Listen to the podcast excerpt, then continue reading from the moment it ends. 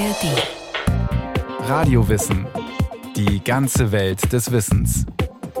Ein Podcast von Bayern 2 in der ARD Audiothek. Die Sonne scheint, also Sonnencreme auf die Haut, ist doch ganz einfach. Doch wie funktioniert das überhaupt, dass wir dann keinen Sonnenbrand bekommen? Und wie schützt sich unsere Haut vor der UV-Strahlung ganz ohne Cremes? Über dem Dach des Hauses haben wir ein Gerät, wo wir über eine Glaskuppel die Sonnenstrahlung einfangen, über einen kleinen Diffusor und ein Glasfaserkabel hier wirklich in den Raum reinbringen. Und diese Strahlung, die wird hier analysiert mit einem sogenannten Doppelmonochromator. Das ist ein Spektrometer und das hören Sie jetzt gleich auch tackern. Sebastian Lorenz ist Physiker beim Bundesamt für Strahlenschutz in München-Neuherberg. In der UV-Messzentrale im zweiten Stock des Gebäudes laufen die Werte von 16 Messstationen in Deutschland zusammen. Daraus berechnen Lorenz und seine Kollegen den sogenannten UV-Index. Diesen Wert geben sie dann für verschiedene Regionen an die Öffentlichkeit. Es gilt, je höher der Wert, desto intensiver die UV-Strahlung und desto schneller kann es zu einem Sonnenbrand kommen. Die Abkürzung UV steht dabei für Ultraviolett. Die UV-Strahlung ist ein Teil der Sonnenstrahlung, denn neben dem für unser Auge sichtbaren Licht schickt die Sonne noch die als Wärme spürbare Infrarotstrahlung und die ultraviolette Strahlung auf die Erde. Die UV-Strahlung unterteilt man weiter in die UVA, UVB und die UVC-Strahlung. Je weiter der Buchstabe im Alphabet, desto energiereicher und gefährlicher ist die Strahlung. Allerdings spielt die energiereichste, die UVC-Strahlung, auf der Erdoberfläche keine Rolle. Das Ozon in der Atmosphäre wirkt wie ein Schutzschild und blockt sie vollständig ab. Das gleiche gilt für große Teile der UVB-Strahlung. Lediglich die UVA-Strahlung gelangt ungehindert bis zu uns. Wie stark die UV-Strahlung ist, liegt an bestimmten Faktoren, an der Bewölkung zum Beispiel an der Höhenlage eines Ortes und natürlich am Sonnenstand.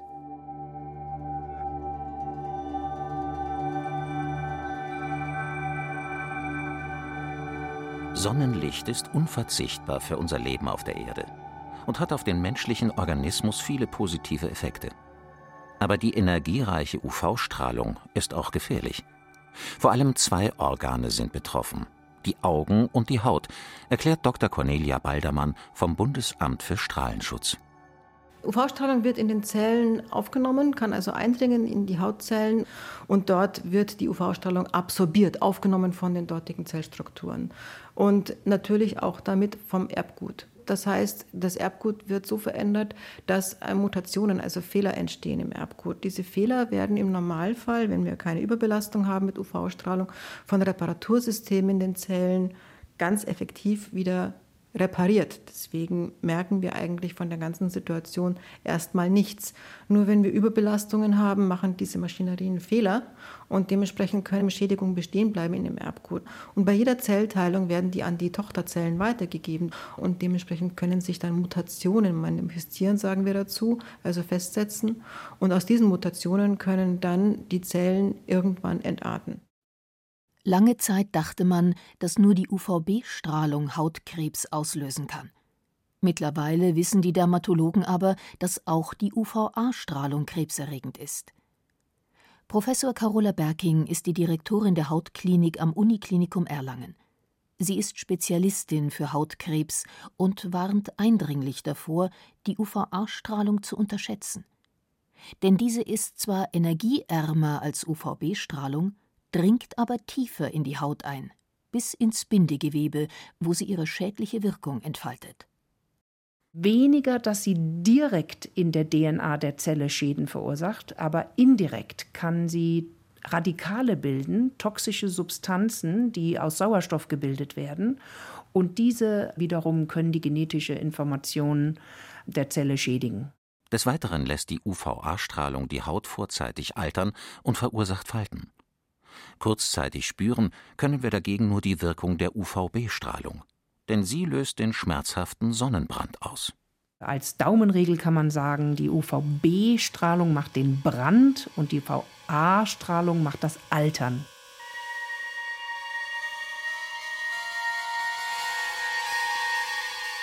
Unsere Haut ist der Sonne aber nicht schutzlos ausgeliefert. Zum einen verfügt sie über wirkungsvolle Reparatursysteme. So können bestimmte Enzyme bereits entstandene Schäden im Erbgut beheben. Zum anderen kann sie sich mit etwas Zeit und bis zu einem gewissen Punkt an vermehrte Sonnenstrahlung anpassen. Diese Anpassung funktioniert folgendermaßen. Das geschieht so, dass die Pigmentzellen in der Haut angeregt werden durch die UV-Strahlen der Sonne, Pigment zu produzieren. Und diese kleinen Pigmente sammeln sich dann hauptsächlich oberhalb des Zellkerns ab, der sie umgebenden Zellen. Und das hat auch den Sinn, weil die Sonnenlichtstrahlung und damit auch die gefährliche UV-Strahlung kommt ja von oben. Und damit eben der Zellkern geschützt ist, praktisch als Dach liegt dann darüber das Pigment. Das Pigment ist das dunkelbraun bis schwarze oder gelblich bis rötliche Melanin. Es verschluckt die Energie der UV-Strahlung und wandelt sie in harmlose Wärme. Substanzen, welche die UV-Strahlung unschädlich machen können, nennt man UV-Filter. Melanin ist also unser körpereigener, natürlicher UV-Filter. Je nachdem, wie dunkel das Melanin einer Person ist, gehört sie zu einem bestimmten Hauttyp. Grundsätzlich unterscheidet man sechs verschiedene Hauttypen. Typ 1 bis 6 sagt aus, wie empfindlich die Haut gegenüber der UV-Strahlung ist und wie lange sie sich selbst schützen kann, ehe ein Sonnenbrand entsteht. Menschen mit schwarzer Hautfarbe beispielsweise gehören zum Hauttyp 6. Die haben so einen hohen Hautschutz, dass sie quasi nie Sonnenbrand entwickeln. Ja, also da ist das Pigment so dunkel und so dicht, dass es ein sehr, sehr guter Eigenschutz äh, darstellt. Während die hellhäutigen Hauttyp 1 und Hauttyp 2 Menschen, die kriegen quasi immer Sonnenbrand, wenn sie sich der Sonne aussetzen, ohne vorgebräunt zu sein. Und erst mit der Zeit können sie über die Lichtschwiele, die sich dann ausbildet, also die verdickte Hornschicht, so einen gewissen Eigenschutz aneignen. Aber der reicht in der Regel nicht aus, sich wirklich komplett vor Sonnenbrand zu schützen. Die Lichtschwiele gilt als zweiter Schutzmechanismus. Sie entsteht dadurch, dass sich die oberste Schicht der Haut, die Hornschicht, verdickt. Der Bräunungsprozess durch Bildung von Melanin und die Ausbildung der Lichtschwiele sind also Strategien der Haut, um sich gegen weitere UV-Strahlung zu schützen. Vorgebräunte Haut ist zwar etwas unempfindlicher, allerdings ist der Mythos von einer gesunden Bräune schlicht falsch. Das Gegenteil ist der Fall. Bei zu viel Sonne steht unsere Haut immer unter Stress.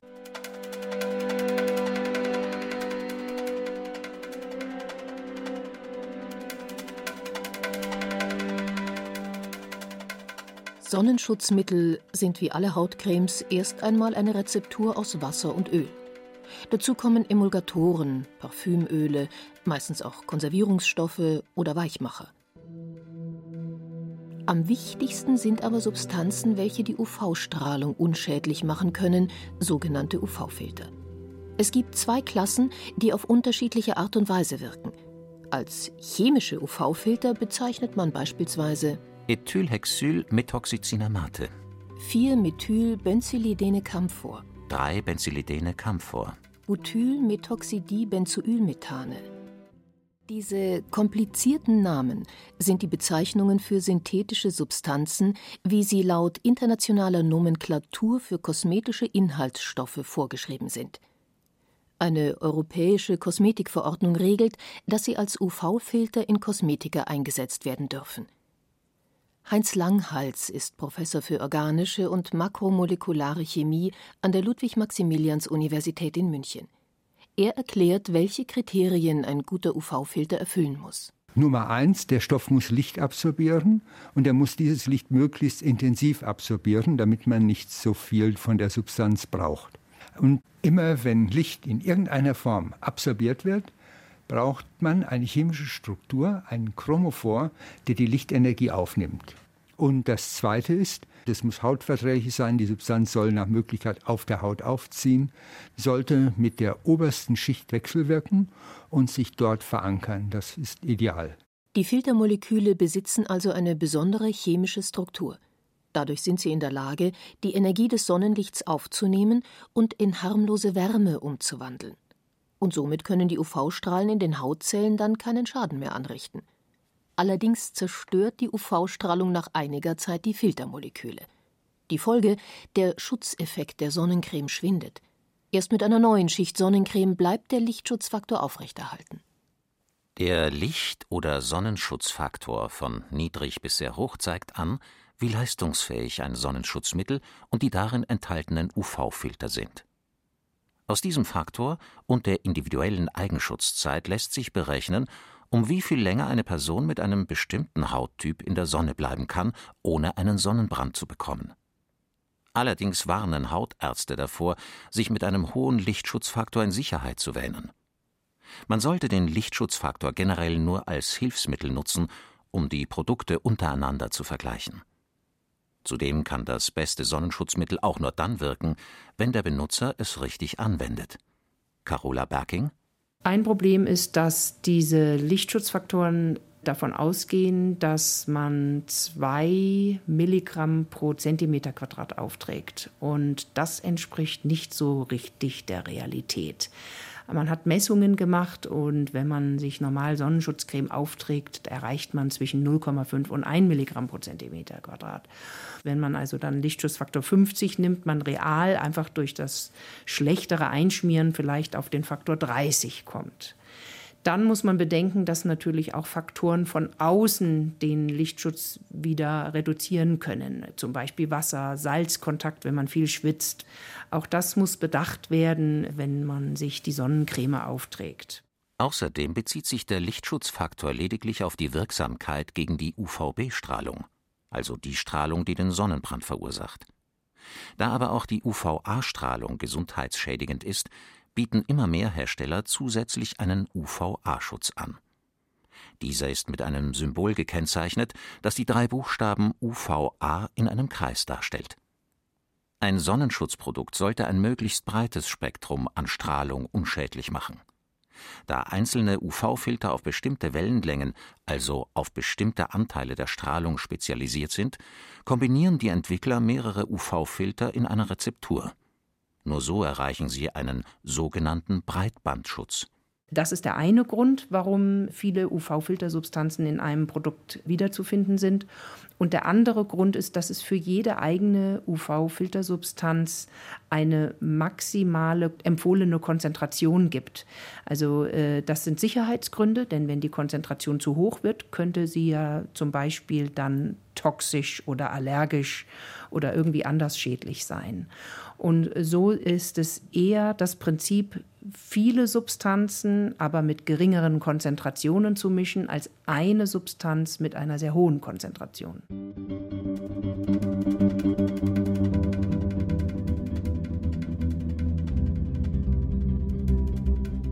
Einige UV-Filter stehen in der Kritik und sind laut Toxikologen zumindest bedenklich. Es gibt eine Diskussion über ihre Verträglichkeit und mögliche negative Wirkungen auf den Körper. Manchmal können die Inhaltsstoffe Allergien auslösen. In Tierstudien konnte für einzelne UV-Filter, wie beispielsweise Octocrylene, eine hormonähnliche Wirkung nachgewiesen werden. Allerdings sagen andere Forscher, dass die Effekte schwach und die verwendeten Filterdosen unrealistisch hoch waren. Es ist derzeit noch weitgehend unklar, welche Auswirkungen Sonnenschutzfilter auf unsere Gesundheit haben. Immerhin lassen sich einige im Urin oder in der Muttermilch nachweisen. Die neuesten UV-Filter sollen deshalb nur in die alleroberste Hautschicht eindringen und somit nur da wirken, wo sie gebraucht werden, in der Haut. Für Carola Berking, Hautärztin und Spezialistin für Hautkrebs, überwiegt definitiv der Nutzen. In jedem Fall gibt es meines Wissens keine UV-Filtersubstanz, äh, die es nicht wert ist, doch aufzutragen, um sich damit aber vor den schädigenden UV-Strahlen zu schützen. Denn es ist immer noch besser, irgendeine Sonnencreme zu benutzen als gar keine. Denn der Sonnenbrand oder der direkte UV-Schaden ist in jedem Fall schädlich und führt zu Hautkrebs.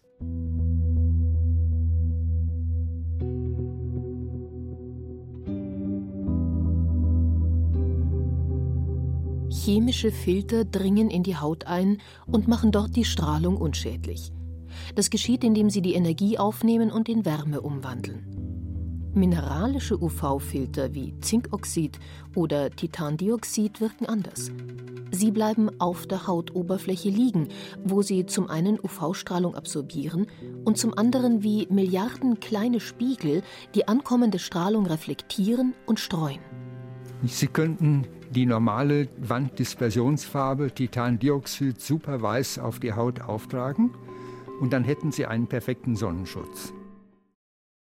Chemiker Heinz Langhals nennt das Beispiel Titandioxid, das in Pulver zermahlen ein beliebter mineralischer UV-Filter ist. Das Weißpigment ist in unserem Alltag beinahe allgegenwärtig. In Farben, Zahnpasta oder Papier.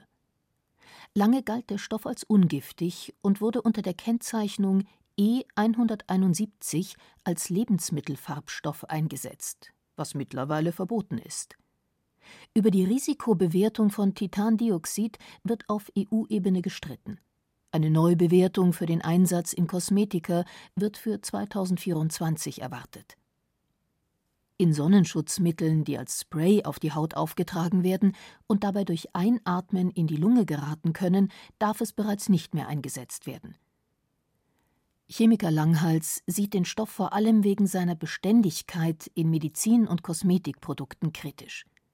Als UV-Filter bevorzugt er andere anorganische Pigmente wie Zinksulfid, Zinkoxid oder Eisenoxid. Naturkosmetikprodukte, Sonnenschutzmittel für Kinder und mit hohem Lichtschutzfaktor enthalten praktisch immer einen mineralischen Filter. Einen Nachteil sehen viele in der Anwendung, denn Sonnencremes mit Titandioxid hinterlassen einen sichtbaren Weißschleier auf der Haut. Früher waren sie gar dicke weiße Pasten. Abhilfe schafft eine neue Generation von Sonnenschutzmitteln mit Nanotitandioxid. Für diese Mittel wird das Titandioxidpulver fein zermahlen, bis die einzelnen Partikel nur noch einen bis hundert Nanometer klein sind. Ein Nanoteilchen verhält sich zu einem Meter wie ein Fußball zum Planeten Erde. Diese winzigen Partikel streuen dann nur noch die kurzwelligen UV-Strahlen, das sichtbare Licht nicht mehr. Sie sind für unser Auge also unsichtbar und der sogenannte, bei vielen unerwünschte Weißel-Effekt bleibt aus. Allerdings ist die Nanotechnologie umstritten. Die Studienlage zu Gesundheitsrisiken von Nanopartikeln, die zum Beispiel durch verletzte Haut in den Körper gelangen, ist dünn. Als unbedenklich sehen es viele Experten, wenn die Mittel auf gesunde Haut aufgetragen werden. Allerdings gilt das nicht für Sprays. Denn wenn man die Sonnenschutzmittel wie einen Nebel in die Luft sprüht, könnten Partikel über die Atemwege in die Lunge gelangen. Seit Sommer 2013 herrscht Kennzeichnungspflicht. Das heißt, eine europaweit einheitliche Kosmetikverordnung schreibt vor, dass auf der Packung hinter dem entsprechenden Stoff der Begriff Nano auftauchen muss. Professor Heinz Langhals, Chemiker an der LMU München, sieht den Einsatz von Nanopartikeln in Kosmetika auch unter dem ökologischen Gesichtspunkt kritisch. Ich persönlich sehe mit den Nanopartikeln, insbesondere Titandioxid, eventuell Probleme, weil sie persistent sind, sich anhäufen und teilweise auch Meeresorganismen schädigen können. In früheren Zeiten ist das total unterschätzt worden, weil man den Sonnenschutz für ein kleines Produkt gehalten hat in der Chemie. In der Zwischenzeit merkt man, dass es ja in Seen und so weiter eingetragen wird und man sich darum kümmern muss. UV-Filter kommen nicht nur in Sonnenschutzmitteln zum Einsatz, sondern auch in vielen anderen kosmetischen Produkten, in Tagescremes, Badezusätzen oder Make-ups. Manchmal sollen sie gar nicht die Haut vor der UV-Strahlung schützen, sondern die anderen Inhaltsstoffe. Alleine 14.000 Tonnen Sonnencreme landen Schätzungen zufolge jedes Jahr im Meer. Die Langzeitfolgen sind schwer abzuschätzen. Experten warnen davor, dass die Chemikalien das Erbgut von Fischen und Korallen schädigen. Zum Schutz des Ozeans sind beispielsweise im US-Bundesstaat Hawaii Sonnencremes mit den beiden chemischen UV-Filtern Oxybenzon und Octinoxat seit Januar 2021 gesetzlich verboten. Besonders kritisch sehen Umweltschützer die Substanz Oxybenzon, die in Europa allerdings ohnehin nur noch selten verwendet wird. Denn heutzutage kann die Kosmetikindustrie auf besser verträgliche und sicherere UV-Filter zurückgreifen.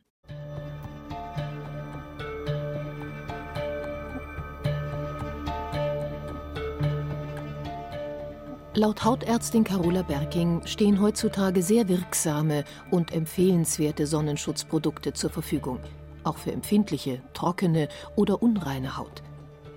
Spannend findet sie die Versuche einiger Hersteller, den Sonnenschutzmitteln zusätzlich Reparaturenzyme oder sogenannte Antioxidantien beizumischen. Da ist eher die Herausforderung, dass die auch stabil bleiben in der Creme und nicht äh, nur eine kurze Haltbarkeit haben oder direkt nach Sonneneinstrahlung bereits zerfallen. Aber das finde ich grundsätzlich einen sehr interessanten Ansatz, dass man auch gleich ein reparierendes Enzym mit in der Creme hat, die dann erste Schäden, die schon entstehen durch UV-Strahlung, gleich wieder helfen äh, zu reparieren. Mit Sonnenschutzmitteln mit hohem Lichtschutzfaktor und breitem Wirkspektrum kann die UVB sowie die UVA-Strahlung erfolgreich reduziert werden. Bestimmte Hauterkrankungen wie die sogenannte Mallorca-Akne können eindrücklich verhindert werden. Zudem gilt es als weitgehend gesichert, dass konsequenter Sonnenschutz vor bestimmten Formen des Hautkrebses und vor Hautalterung schützen kann. Allerdings ist neben der korrekten Anwendung auch das Wissen um den eigenen Hauttyp unabdingbar und um den UV-Index, der anzeigt, wie stark die Strahlung ist. Und das beste Sonnenschutzmittel ist nicht gleichzusetzen mit dem besten Sonnenschutz. Zwei andere Maßnahmen haben oberste Priorität, wie Cornelia Baldermann vom Bundesamt für Strahlenschutz zu bedenken gibt. Es geht nicht darum, dass alle UV-Strahlung meiden sollen oder dass, dass jeder sich nur noch im Haus verstecken soll, sondern dass man mit der Sonne vernünftig umgeht. Hohe UV-Belastungen meiden, das ist die erste Maßnahme, die man macht. Das bedeutet für uns jetzt hier in Deutschland ganz konkret im Hochsommer eben mittags möglichst drin bleiben. Das zweite, was man tun sollte, ist, sich vernünftig anzuziehen. Das bedeutet, mit einem Hut Nacken und Stirn schützen und die Ohren auch. Das sind so Sonnenterrassen. Und wenn dann noch was unbedeckt bleibt, dann natürlich mit Sonnencreme arbeiten. Sie hörten Sonnenschutz für die Haut. Wie wirken UV-Filter? von Katrin Kellermann. Es sprachen Julia Fischer und Hans-Jürgen Stockerl. Ton und Technik Susanne Herzig. Regie führte Axel Wostri. Redaktion Matthias Eggert. Eine Sendung von Radio Wissen.